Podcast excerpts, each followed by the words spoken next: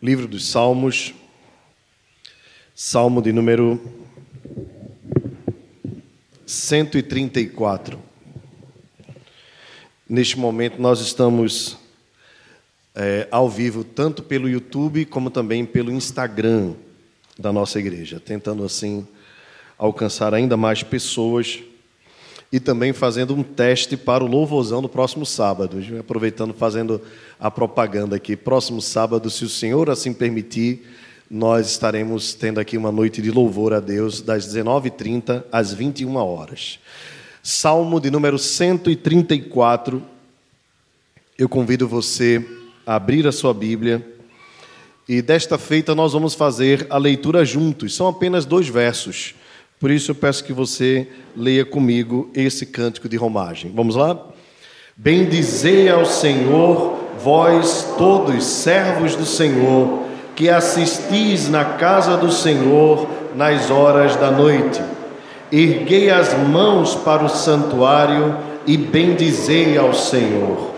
De Sião te abençoe o Senhor, Criador do céu e da terra. Amém. Amém. Vamos orar mais uma vez, irmãos? Pai amado, como é bom podermos cantar louvores a Ti. Como é bom podermos ofertar, não apenas com os nossos recursos, mas com a nossa vida acima de tudo. Como é bom entregarmos a Ti as nossas orações, confessando os nossos pecados, também reconhecendo a nossa dependência de Ti, rogando pelas provisões diárias. Senhor, te rogamos que tu recebas cada parte desse culto como uma oferta agradável a ti. E agora, Senhor, na hora em que nós calamos as nossas vozes para ouvir a tua voz, queremos te rogar que tu fales conosco, que a tua voz seja clara, límpida aos nossos corações. Ó Deus, que a nossa mente nesse instante aterrize, não esteja cativa a outra coisa senão a ouvir a tua palavra, a entender a tua palavra. Ó Espírito Santo de Deus, tu que és o autor e inspirador das Escrituras e conheces, porque sondas os nossos corações, sabes das nossas necessidades, aplica a tua palavra da forma que te apraz, da forma que tu queres, a fim de que todos nós saiamos daqui nesta noite transformados, consolados, edificados, ó Deus, e conscientes da tua vontade para as nossas vidas. Obrigado pela tua palavra. Nós te agradecemos em nome de Jesus. Amém. Meus irmãos, nesta noite nós estamos encerrando a nossa série Cânticos de Romagem.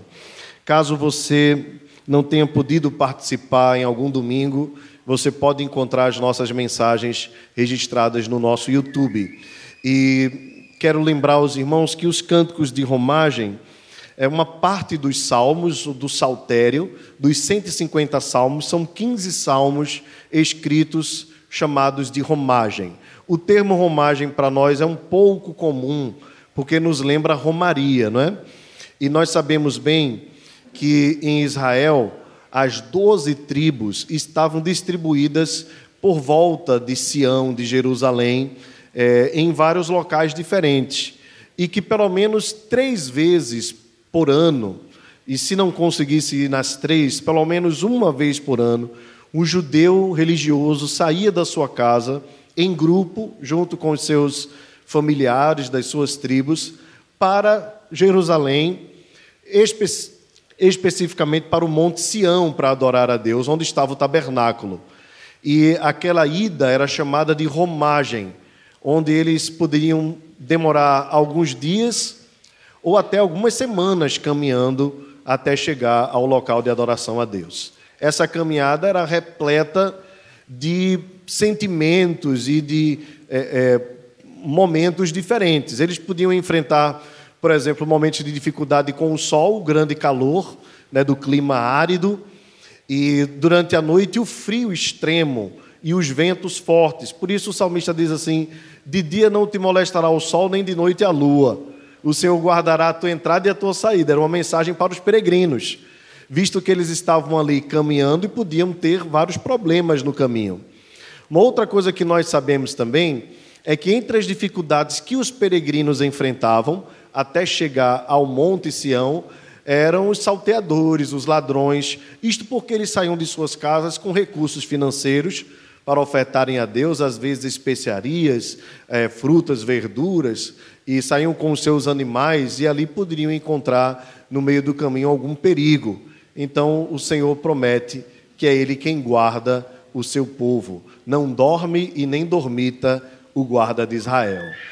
Possivelmente Davi quando escreveu o Salmo 133, que diz: Como é bom e agradável viverem unidos os irmãos, é possível que aquilo tenha sido fruto da visão de Davi, que era de Jerusalém. Davi não precisava se deslocar para ir para Sião, né? já estava ali próximo a Sião.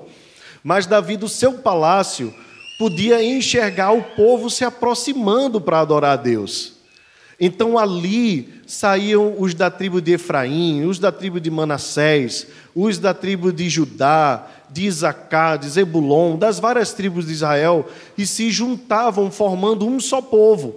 Cada um tinha um sotaque diferente, um jeito diferente, natural das tribos, né, de povos tribais. Mas quando eles se achegavam para adorar a Deus em Sião, tornavam-se um povo só e aquilo para o salmista era tão maravilhoso que ele dizia: Como é bom e agradável viverem unidos os irmãos. Mas há também salmos de confissão de pecados, porque os salmistas no caminho ah, poderiam também pecar contra Deus e eles se dirigiam para adorar a Deus. Há salmos também onde o salmista tem aquela percepção da criança que acabou de mamar e depois de mamar fica quieta nos braços da sua mãe, o salmista diz: Senhor, não é altivo o meu olhar, não é arrogante o meu olhar, eu não penso em grandes coisas, eu não sou soberbo. Pelo contrário, fiz calar e sossegar a minha alma como uma criança que acabou de mamar se aquieta nos braços de sua mãe, assim é a minha alma para comigo. E aí ele ensina: espera, ó Israel, no Senhor, desde agora e para sempre. Os salmistas também podiam enfrentar calúnias, perseguições de outros povos e até mesmo de dentro de Israel. Por isso, o primeiro salmo fala sobre isso, sobre as más línguas, a calúnia, a mentira, a ofensa e como o povo de Deus deveria enfrentar essas adversidades. Portanto, irmãos, observando a gama de temas tratados nos salmos de romagem, nós podemos perceber claramente que tem a ver com a nossa romagem, pois nós também estamos numa romagem, não mais rumo a Sião, não mais rumo a Jerusalém, mas rumo à nova Jerusalém, a nova Sião, a que está preparada por Deus e que um dia nós vamos habitar. Em outras palavras, nós estamos caminhando rumo até o dia final, o dia em que Jesus nos uh, habitará não apenas em nós, mas nós habitaremos nele. É o que nos promete o Senhor Jesus na revelação do Apocalipse. E nessa nossa jornada aqui na terra, nós podemos encontrar semelhantes coisas a que os salmistas encontraram no caminho. Dificuldade de acreditar na provisão de Deus, dificuldade em descansar em Deus. Quantos dos irmãos não enfrentam isso no dia a dia. E, e quantas vezes nós não enfrentamos isso na jornada? Às vezes nós professamos aqui, Deus cuida de mim, e cantamos, não dorme nem dormita o guarda de Israel, mas às vezes nós ficamos preocupados e essa ansiedade começa a tomar conta do nosso coração. É por isso que os salmistas, semelhantes a nós, é, edificavam suas próprias vidas através destas palavras para que pudessem então estar mais seguros na caminhada. Eu encerro a introdução dos cânticos de romagem dizendo para os irmãos que nós temos essa certeza de que estamos numa caminhada e de que Deus está conosco. O que nós precisamos é aprender mais dele, para não tropeçarmos, e se tropeçarmos, para nos levantarmos, pois a caminhada é dura. Nem sempre a caminhada cristã é fácil. Nem sempre a caminhada cristã é tranquila. Às vezes nós somos tomados por dificuldades externas e até mesmo internas. Mas em todas elas nós temos a certeza, estamos caminhando. E como diz aquele antigo hino, estou seguindo a Jesus Cristo. Para trás não olho, não volto, não. Deus está conosco. Este último salmo, irmãos, encerra a romagem com um convite de louvor a Deus. Eu queria então que você, com a sua Bíblia aberta, meditasse comigo em cada parte desse texto.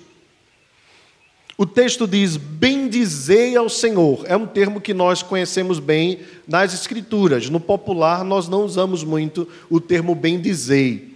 Mas a, o, a, o termo bendizer quer dizer falai bem. Que Deus seja elogiado que ele seja louvado. Senhor, aqui o termo é Adonai, a ideia do Senhor, Criador dos céus e da terra e Senhor sobre todas as coisas. Há um convite do salmista para que nós falemos bem do Senhor, adoremos ao Senhor, elogiemos ao Senhor, vós todos, servos do Senhor. A quem esse salmo está sendo dirigido? O verso 1, na parte final, nos diz: Aqueles que assistem na casa do Senhor nas horas noturnas. Ah, quem eram esses que adoravam a Deus nas horas da noite? Eram especialmente os sacerdotes. Este salmo, portanto, é dirigido aos sacerdotes. E quem estava proclamando este salmo? Tudo indica que este salmo era proclamado pelos peregrinos. Os peregrinos, ao chegar em Israel, pois cada um chegava é, num horário diferente, né, à medida que é, estavam em geografias diferentes, em localizações diferentes, então cada tribo poderia chegar, ou até mesmo dentro das próprias tribos, famílias chegarem em horários diferentes. É possível que uma dessas famílias, dessas tribos, tenha chegado na hora da noite que para nós é o final do dia, mas para o judeu é o início do dia.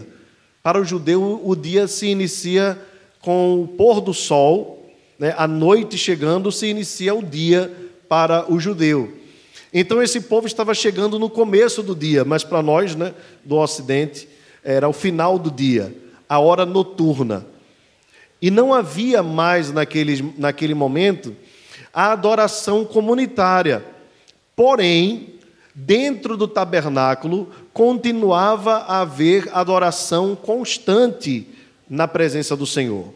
Isto porque os candelabros precisavam estar acesos, o fogo do altar deveria permanecer aceso, então os sacerdotes, os levitas, precisavam estar adorando a Deus em turnos diferentes. Haviam pelo menos três turnos de adoração e de louvor a Deus. Os salmistas estavam ali, então, cantando o tempo todo. Os levitas estavam ali, os sacerdotes, louvando a Deus o tempo todo. Então, imagine uma tribo chegando, um povo chegando, ou uma família chegando, e encontrando os sacerdotes no turno noturno.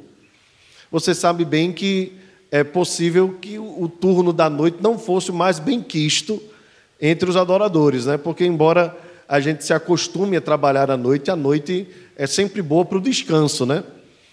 E aqui um detalhe importante: a nossa versão revista e atualizada não traz uma expressão que a versão revista e corrigida traz e que está no original em hebraico. Antes do bem dizer ao Senhor, este salmo começa com um eis ou um eia, como nós encontramos no livro de Josué. Observe que o 133 começa com uma interjeição ó, né? Que é uma interjeição de admiração.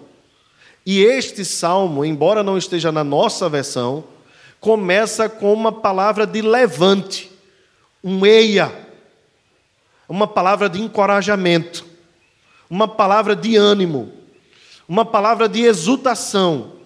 É como se os peregrinos estivessem chegando e com palavras assim de, de encorajamento dissesse assim: Ei, vamos bem dizer ao Senhor, hein?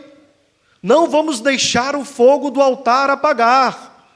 Ei, sacerdotes, olhem para as velas do candelabro para ver se elas permanecem acesas. Ei, sacerdotes, sabemos que vocês vão passar uma noite difícil aí, mas não deixem de bendizer ao nome do Senhor, pois Deus reservou vocês para isso, para adorarem a Deus o tempo todo. Aqui, irmãos, um detalhe importante, né? Nós não temos nos nossos dias mais sacerdotes. O pastor não é um sacerdote. Na verdade, na verdade, nós temos sim sacerdotes nos nossos dias. Pois o apóstolo Pedro diz que nós somos reino e sacerdotes, que nós somos sacerdócio real. Mas isso não se aplica a uma tribo específica, isso não se aplica a um grupo específico. Não existe mais clero a partir do Novo Testamento. Todos nós somos sacerdotes diante de Deus. E o que é que um sacerdote fazia? Ele apresentava a Deus as ofertas do povo. Ele fazia intercessão por si mesmo e fazia intercessão pelo povo. Ele adorava a Deus representando o povo. Só o sumo sacerdote podia entrar no Santo dos Santos. Só o sumo sacerdote poderia chegar próximo à arca da aliança. Então, aqui uma palavra importante para nós lembrarmos, e guarde isso no coração. Assim como não existem sacerdotes, também não existe levita. Ok? Pois nós não somos da tribo de Arão, descendentes de Arão, né, e não somos da tribo de Levi. Isso significa, portanto, que todo o povo de Deus é levita, pois todos nós fomos chamados para adorar a Deus. E você pode não ter a melhor voz do mundo, e você pode não tocar bem um instrumento, e você vai continuar sendo levita, porque você foi chamado por Deus para adoração. Outra coisa que vale a pena lembrar também, que muitos dos levitas se esquecem, né? Até por conta do estrelismo que o mundo gospel às vezes traz, é que o levita também é responsável pela manutenção de toda de todo o tabernáculo. Então, se você quer ser um levita assim renomado, pegue uma vassoura e varra o tabernáculo.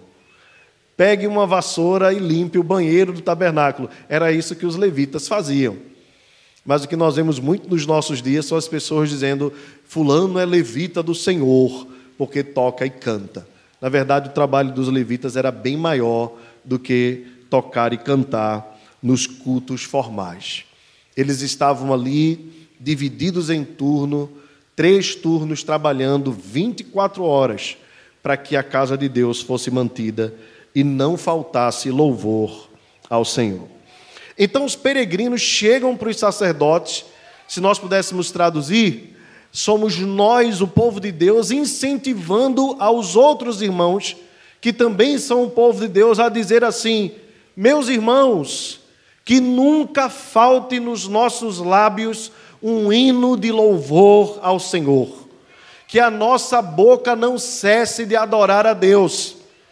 Se nós pudéssemos traduzir e aplicar este salmo aos dias de hoje, nós poderíamos encorajar os irmãos a, em meio às suas tribulações, assim como os sacerdotes ficavam cansados à noite e eram animados pelos peregrinos, assim nós devemos animar os nossos irmãos, a mesmo em meio ao cansaço da vida, das tribulações, das dificuldades, não deixarmos de ter na nossa boca, nos nossos lábios, um hino de louvor ao Senhor.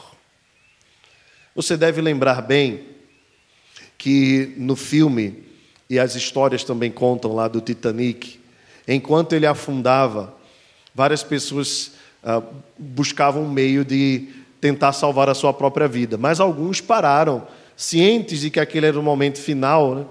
e começaram a tocar os seus instrumentos, canções de louvor a Deus.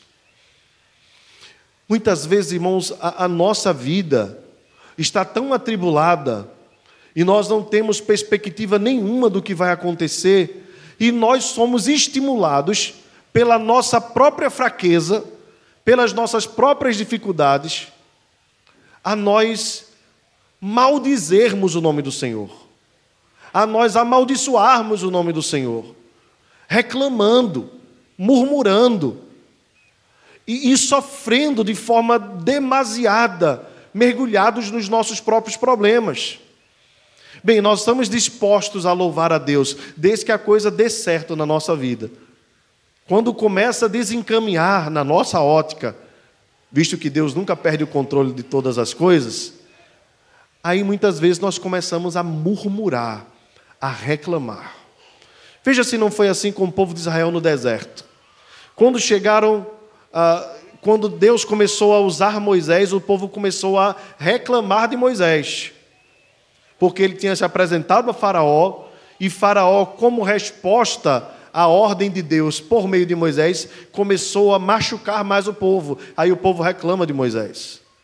Aí as pragas acontecem, Deus liberta o povo. Quando o povo chega em frente ao Mar Vermelho, o povo mais uma vez murmura, dizendo para Moisés: Tu nos trouxeste até aqui porque não tinha covas no Egito.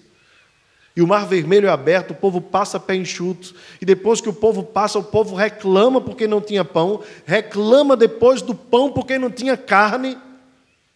E Deus se ira tanto com o povo que diz: Eu vou mandar carne para vocês até sair pelo nariz, até sair pelos ouvidos de tanta murmuração que o povo fez contra Deus. Em Meribá e Massá, o Salmo 86 nos diz que eles provocaram a ira de Deus de tal forma que Deus jurou, de tão irado que estava, não entrarão no meu descanso. É povo de dura cerviz, povo de coração transviado, povo que não me conhece, não obstante terem visto todas as minhas obras, porque eles maldisseram e maldiziam o nome do Senhor na jornada. Sabe, meus irmãos, o cansaço, as tribulações não justificam as nossas murmurações. Nós cantamos aqui, sou feliz com Jesus. Esse cântico também, sou feliz com Jesus, meu Senhor. Se paz a mais doce, procure saber a história desse hino e você vai descobrir que ele foi composto num momento de grande tribulação. Meus irmãos, são nesses momentos de grande tribulação que Deus tira o mais fino ouro da adoração do coração do seu povo.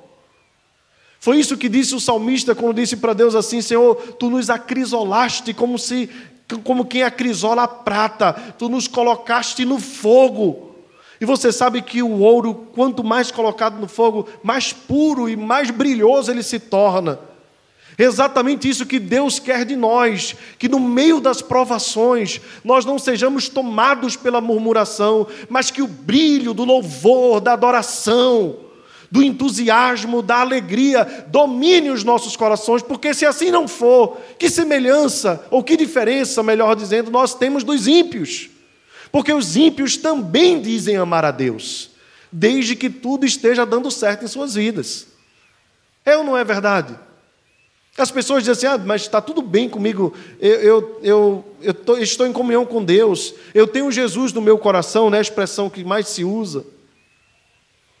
Mas é enquanto está dando tudo certo. O ímpio não sabe enfrentar a tribulação, mas nós, como crentes, Precisamos, irmãos, ser modelos no enfrentamento das tribulações, para que dos nossos lábios saia um cântico de louvor em todo tempo, em todo tempo. O nosso relacionamento com Deus é na saúde ou na doença, na fartura ou na falta, até que Ele nos leve à Sua presença. Mas a nossa vida deve ser inteira de louvor a Deus, mesmo diante do cansaço que as tribulações promovem em nossos corações. Foi assim na vida de Jó, irmãos. Deus tirou de Jó a melhor adoração. Não foi quando estava tudo bem na sua casa, nas suas finanças, a sua conta bancária.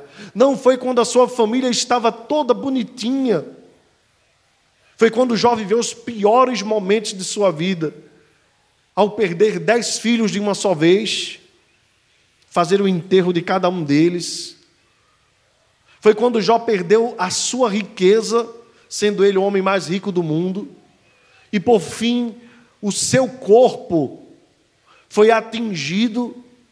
Foi nesse momento que Jó orou ao Senhor e disse: O Senhor Deus deu, o Senhor Deus tomou, Bendito seja o nome do Senhor. Observe o termo, bendito. Este salmo inicia dizendo: Eia, bendizei ao Senhor. O cansaço dos sacerdotes não era justificativa para que eles parassem de adorar a Deus. E talvez, meus irmãos, alguns de vocês possam estar se sentindo cansados hoje, pelas lutas, pelas tribulações. Tanto que você tem lutado para ser fiel a Deus no seu trabalho, tanto você tem lutado para ser fiel a Deus no seu casamento, tanto você tem lutado para dar uma educação cristã aos seus filhos, para viver em paz na igreja de Deus, em meio à sua vizinhança. Tanto você tem lutado para, para fazer as coisas certas diante de Deus. E às vezes a gente não tem a resposta que gostaria de ter. E esse cansaço começa a tomar conta de nós. Nós nos sentimos afadigados. E aí o nosso coração começa a, ficar endurecido. A gente já não sente mais ânimo para adorar a Deus. Vir para a igreja já não é tão mais prazeroso. Olhamos para a Bíblia Passamos por ela assim várias vezes durante o dia, não temos coragem de pegar. Às vezes preferimos nos distrair no celular do que dobrar os nossos joelhos. Meus irmãos, eu já me senti cansado como vocês. Você já deve ter se sentido assim. Nós não somos super-heróis. Mas eu queria dizer a você que o Senhor está te chamando nesta noite a ser um adorador. Não importam as circunstâncias. A buscar a Deus de todo o coração. O texto continua dizendo: são os peregrinos, erguei as mãos para o santuário e bendizei ao Senhor. Os sacerdotes, quando ofereciam a Deus o sacrifício, eles erguiam as mãos para Deus. Erguer as mãos é um simbolismo. Deus não está necessariamente preocupado com a nossa postura física diante dele. Isso é só uma questão exterior. Mas é um símbolo interessante, porque erguer as mãos eh, significa que alguém está embaixo e está pedindo o favor de quem está em cima. Deus está em cima. Na verdade, na verdade, a Escritura diz que Ele é altíssimo e que nós somos pequenos diante dele. Então, erguer as mãos significa clamar a Deus e adorar a Deus pela Sua majestade por ser ele excelso, por ser ele magnânimo, supremo, altíssimo, entronizado acima dos céus, e nós somos seus súditos aqui na terra, pequenos. O máximo que alguém grandão pode fazer é levantar as mãos pouco mais de dois metros, né? Mas Deus está acima infinitamente acima de nós. Então o salmista, o sacerdote, melhor dizendo, o levita, erguia as mãos para clamar a Deus. Esse erguer as mãos tem tanto o sentido da adoração, como o sentido do clamor. O sacerdote fazia as duas coisas. Ele adorava e ele clamava. E isso tem uma aplicação prática para nós. Nós somos chamados por Deus tanto para agradecer e adorar, como para pedir. Eu sei que, por conta de muitas vezes nós sermos muito pidões, às vezes nós ficamos inibidos para fazer os nossos clamores a Deus, as nossas causas. Mas sabe que é bíblico ser pidão? A Bíblia diz: pedi, pedi, dá-se-vos-á. Buscai e achareis. Batei e abri-se-vos-á. O que a Bíblia fala é quando nós pedimos para ostentar Aí tem a ver com a soberba. Por isso Tiago diz: Pedis e não recebeis, porque pedis mal, para vos regalares. Esse tipo de pedido Deus não aceita. Mas pedir é bíblico. Por isso clame a Deus, mesmo tendo pão à sua mesa, Jesus nos ensina a nós orarmos o pão nosso de cada dia, dá-nos hoje. Então peça a Deus pela provisão diária peça, interceda por alguém. Adore também, não esqueça de agradecer.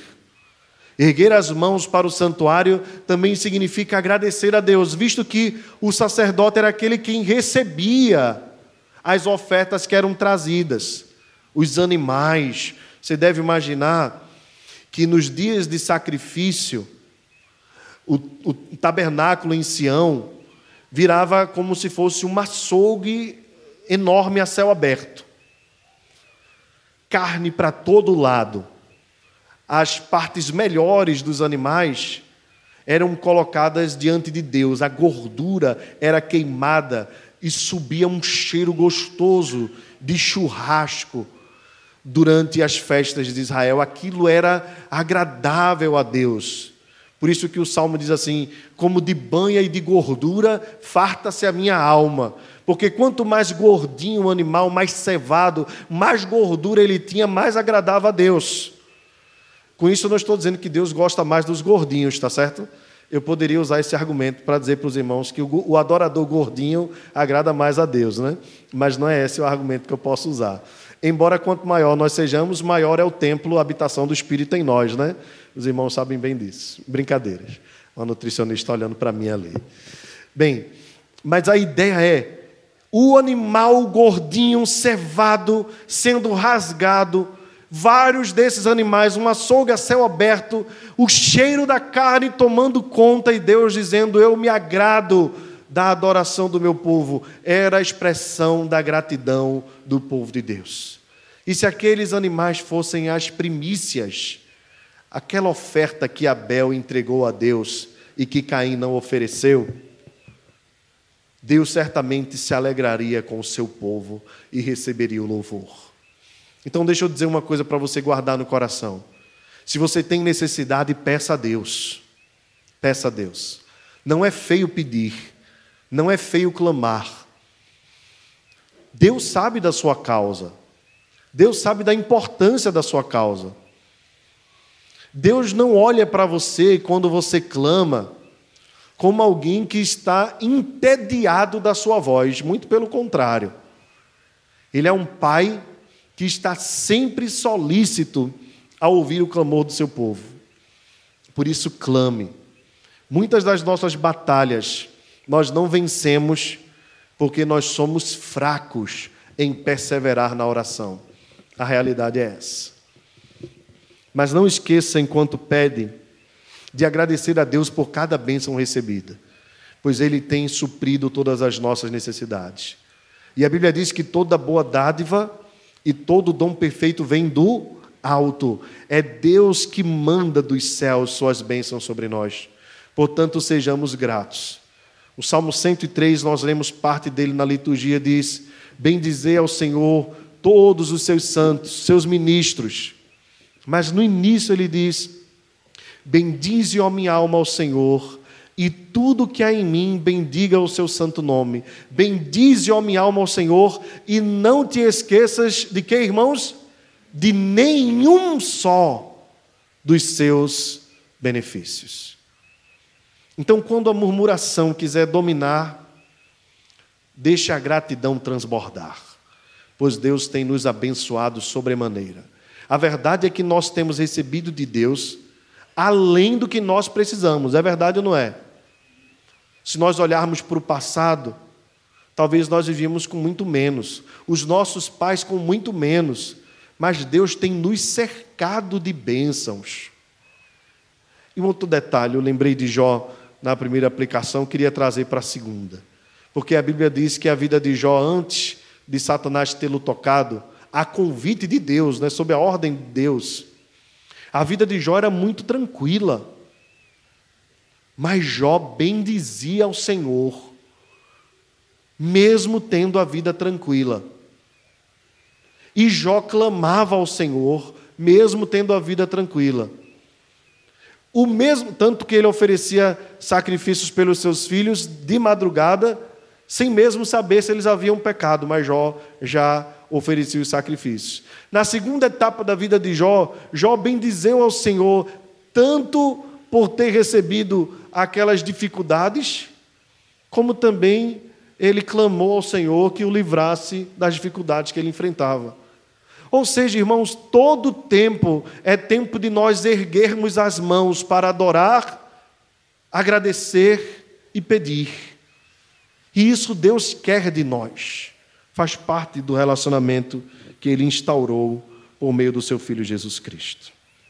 Então, irmãos, tendo os sacerdotes recebido essa palavra de ânimo, eia, bendizei ao Senhor, vós todos, servos do Senhor, nós sabemos que todos somos servos do Senhor, mas ali, servos do Senhor, era um termo que é, designava especialmente os sacerdotes que assistis na casa do Senhor nas horas da noite, não deixem o cansaço bater, o sono bater, não permitam que o fogo se apague do altar, não permita que as luzes se apaguem do candeeiro.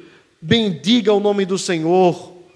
Sacerdotes, ergam as mãos, adorem a Deus por nós, adorem a Deus conosco. Agradeçam pelas bênçãos recebidas e clamem a Deus por nós. Irmãos, tudo indica que o verso 3 é a resposta dos sacerdotes para os peregrinos.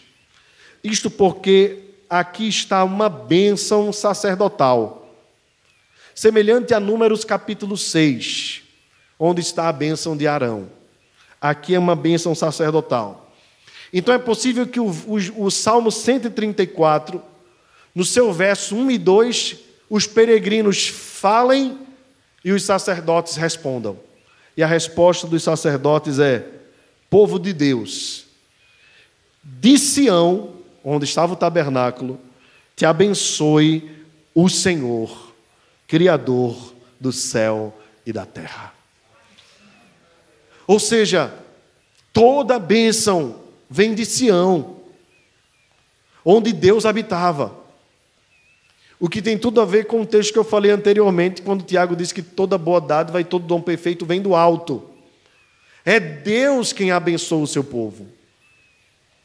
E era importante que os sacerdotes lembrassem isso aos peregrinos. E é importante que na caminhada, na nossa jornada, nós tenhamos essa certeza. Toda bênção vem de Deus. É por isso que às vezes as pessoas até costumam dizer assim: é, quando convidam para um casamento, né? Você pode abençoar o meu casamento, meu querido, eu não abençoo nem o meu. Quem abençoa é Deus. Toda bênção vem de Deus. Aquela história de bênção pai e mãe, ela tem outro sentido, tá certo? Aqui no Nordeste, hoje muito menos, né? Mas algumas famílias ainda fazem isso quando o pai vai sair, o filho vai sair de casa, né? Ele pede ao pai assim: "Pai, a sua bênção". Aí o pai diz, ou a mãe: "Deus te abençoe, meu filho". Né? Essa bênção tem muito a ver com autorização, o teu consentimento. Se o filho disser assim, pai, vou, vou beber todas hoje de madrugada, o pai não vai dizer, Deus te abençoe, meu filho. Não é? Ele vai ficar chateado, vai ficar triste. Mas quando o filho vai trabalhar pela manhã, né, e todos tomam um café na casa, após o café o filho vai fazer a sua higiene, depois quando sai diz, benção pai, aí o pai diz, Deus te abençoe meu filho. Mas observe, que o pai roga a Deus que abençoe. Deus te abençoe, meu filho.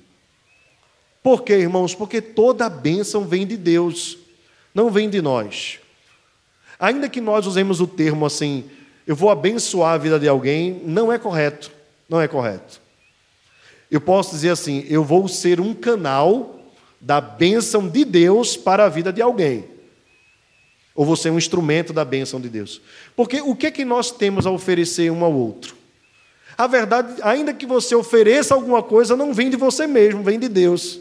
Porque é Deus quem te dá saúde, é Deus quem te dá riqueza, é Deus quem te dá o sustento. Ou seja, irmãos, toda boa dádiva, tudo que é bom vem de Deus.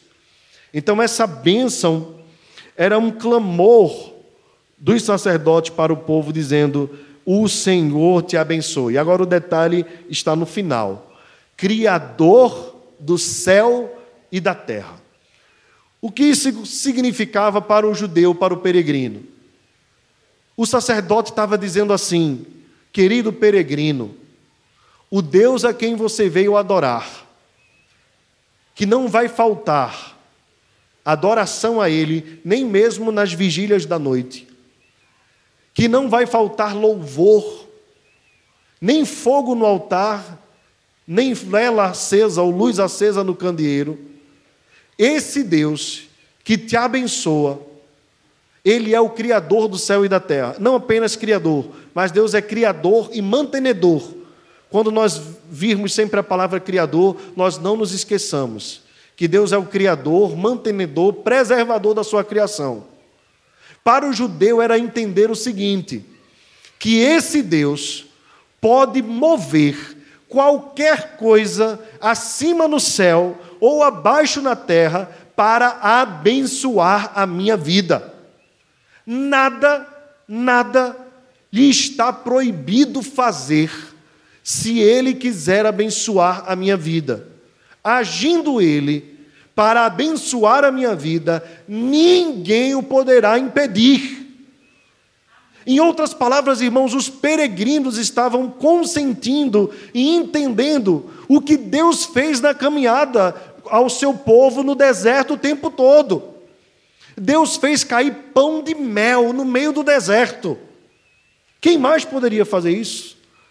Deus fez com que as cordonizes caíssem e se tornasse carne para o povo, para o povo comer pão de mel com carne. E na sua sede, quando o povo clamou, Deus fez sair água da rocha. Quando o salmista diz assim, quando o sacerdote diz assim, o Criador do céu e da terra te abençoe, ele está dizendo: o Deus que é dono de todas as coisas, o Deus que é possuidor de toda a riqueza, de todos os bens, está disposto a derramar sobre você toda a sorte de bênçãos. E ele pode usar os recursos naturais da vida e da criação, como pode usar recursos extraordinários, desde que seja do seu intento abençoar a vida do seu povo, nada pode impedir Deus de fazê-lo. Por isso ele fez sair água da rocha. Quem pode fazer essas coisas, irmãos? Quando Elias estava na caverna, Deus fez com que um corvo levasse alimento para ele. Quem pode fazer essas coisas? Pedro, Tiago e João tinham pescado a noite toda. Os irmãos sabem bem a história. Chegaram cansados da pescaria, nada haviam pescado, sendo eles pescadores ah, inteligentes e experientes. E Jesus não pediu, Jesus ordenou: lancem novamente a rede ao mar. E o barco se encheu de tal maneira que quase veio a pique. Foi ele que pegou cinco pães e dois peixes e alimentou uma multidão, cerca de 25 mil pessoas. Porque para Deus os recursos não faltam, porque para Deus nada é impossível. Ele pode usar qualquer coisa da criação, usar inclusive de maneira extraordinária para abençoar o seu povo. Deus usou até uma jumenta para falar a Balaão que de nada adiantava levantar um encanto sobre o povo de Deus, porque bruxaria, encanto não pega nesse povo. Vejam, meus irmãos, quantas coisas Deus fez, quantos milagres Ele operou, quantos prodígios e quantos sinais.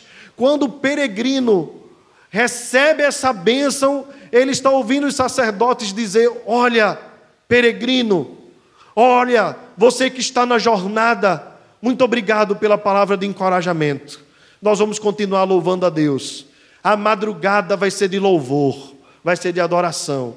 Nem o cansaço vai nos tirar o louvor a Deus, mas nós queremos proferir uma palavra abençoadora dos céus sobre vocês. Deus vai suprir em Cristo Jesus cada uma das vossas necessidades. Ele pode usar tudo o que ele quiser, pois tudo está em suas mãos. Deus é extraordinário, irmãos. Meus queridos irmãos, como esse texto, ou como nós podemos encontrar Jesus nesse texto? Eu diria para os irmãos que nós podemos encontrar Jesus na figura dos sacerdotes. Porque Jesus foi o sacerdote que entregou a sua vida o tempo todo para Deus. Não havia cansaço que fizesse Jesus parar de adorar o Pai. O tempo todo em que ele viveu entre nós, ele viveu uma vida de constante louvor. Ele é o próprio tabernáculo. E se no tabernáculo não faltava adoração, melhor aplicação que nós podemos fazer é que no tabernáculo vivo, chamado Jesus, nunca houve um segundo qualquer que faltasse adoração, louvor e honra ao nome de Deus. Ele honrou ao Pai o tempo todo, desde o seu nascimento até a sua morte, ressurreição e ascensão. Ele continua sendo um instrumento de louvor ao nome do Pai. E ainda que nós falhemos pelo cansaço da vida, ainda que nós fracassemos em adorar a Deus o tempo todo, às vezes murmuramos, reclamamos, isso não nos faz Deus perder-nos de Suas mãos. Porque quando Ele olha para a nossa fraqueza, Ele vê a força e a obediência do Seu Filho Jesus Cristo. Ele foi o perfeito adorador. Jesus foi o perfeito adorador. E por ter sido um adorador perfeito, ele foi capaz de conquistar as nossas vidas para Deus. E hoje, quando Deus olha para nós e vê as nossas fraquezas em adorarmos em meio às tribulações e aos cansaços da vida, Deus, embora entristecido conosco, ele não se ira, porque ele olha para o seu filho obediente, adorador perfeito, e imputa a justiça do seu, do seu filho Jesus à nossa injustiça. E imputa a força do seu filho adorador à nossa fraqueza como adoradores muitas vezes.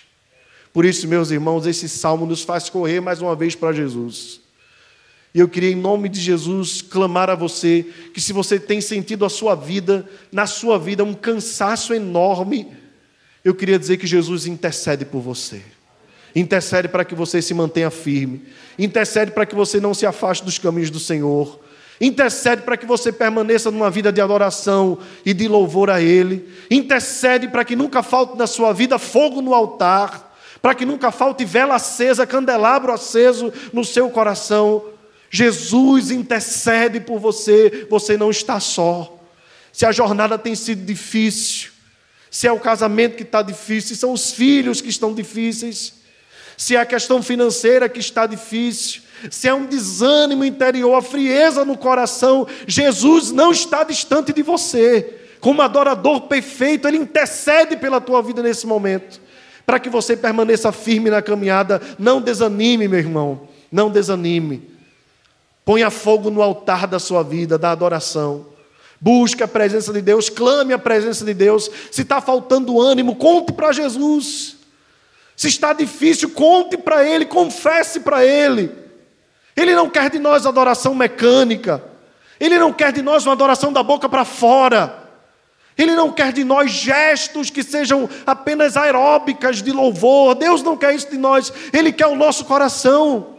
Mas se você está cansado, se você está entristecido, desanimado, eu queria que, em nome de Jesus, você recorresse ao adorador perfeito, clamasse a Ele, se ajoelhasse diante dele e dissesse: Senhor, eu não aguento mais. Senhor, está difícil, segura na minha mão. Eu quero ser um verdadeiro adorador. Eu quero te adorar em espírito e em verdade. Eu quero te adorar com tudo que tenho, com tudo que sou. Meu irmão, clame, não deixe o fogo do altar se apagar. Peça ajuda a Deus. Peça ao Senhor Jesus, acende o fogo no meu coração. Acende o fogo no meu coração, Senhor. Queima dentro de mim o louvor. Meus irmãos, nós não podemos nos conformar com uma vida cristã medíocre, fria. A alegria do Senhor é a nossa força, é Ele quem nos sustenta. Não se conforme, não se conforme em ter uma vida cristã fria, gelada, pacata, acomodada. Pelo contrário, faça da sua vida uma aventura de louvor, um festival de cânticos o tempo todo. Clame a Jesus, Ele intercede por você. Clame ao Senhor, Ele é capaz de acender o fogo no seu coração. Vamos ficar de pé mais uma vez. Que a graça do Senhor Jesus, o amor de Deus o Pai e a comunhão do Espírito Santo esteja sobre nós e conosco permaneça agora e para todo sempre. Amém. Que Deus abençoe a todos, abençoe aqueles que nos acompanham também pela internet.